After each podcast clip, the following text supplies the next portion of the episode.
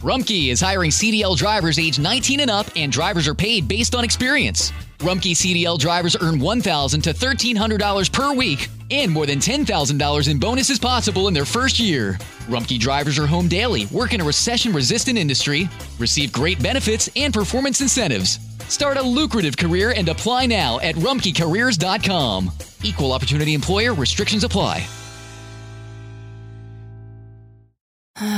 Finding a rental is stressful. I have to use like five different sites so I don't miss something.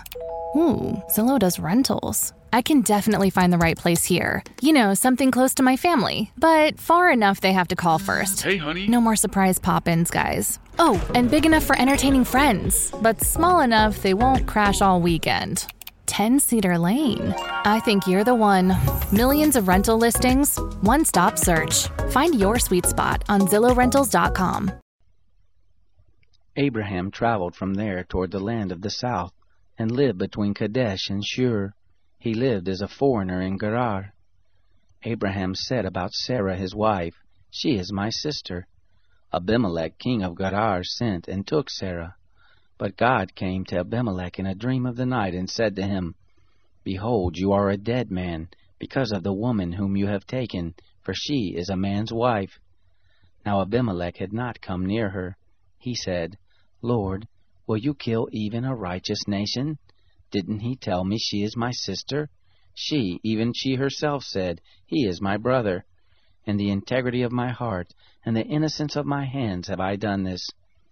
God said to him in the dream, Yes, I know that in the integrity of your heart you have done this, and I also withheld you from sinning against me. Therefore I didn't allow you to touch her.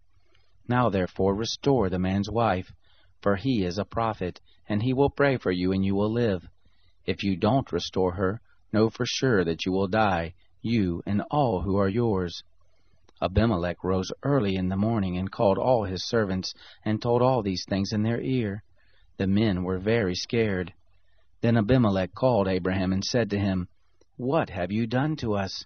How have I sinned against you, that you have brought on me and on my kingdom a great sin?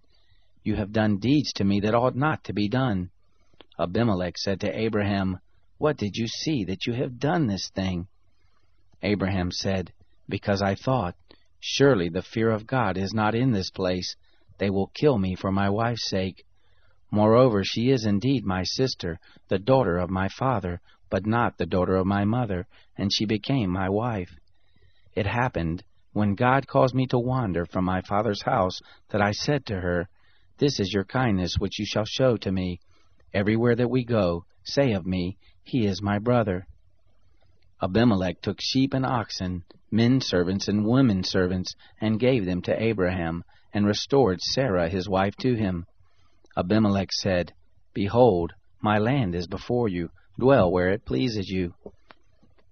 To Sarah he said, Behold, I have given your brother a thousand pieces of silver. Behold, it is for you a covering of the eyes to all that are with you. In front of all you are vindicated. Abraham prayed to God.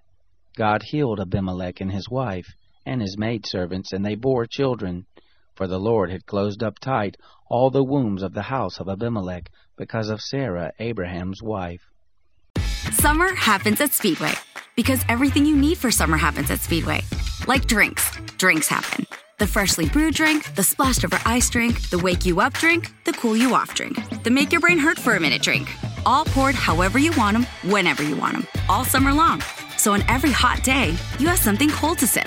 Speedway, summer happens here.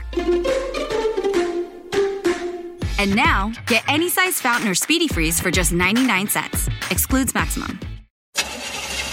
That sound is every driver's worst fear. How much will the repairs cost? Is it your engine, your transmission, or worse? A car breakdown could cost you thousands to repair, but not if you have CarShield. CarShield administrators pay your claims directly to the mechanic or dealer of your choice, saving you time and money. Call CarShield today before your next breakdown. Call 800 752 2149. That's 800 752 2149.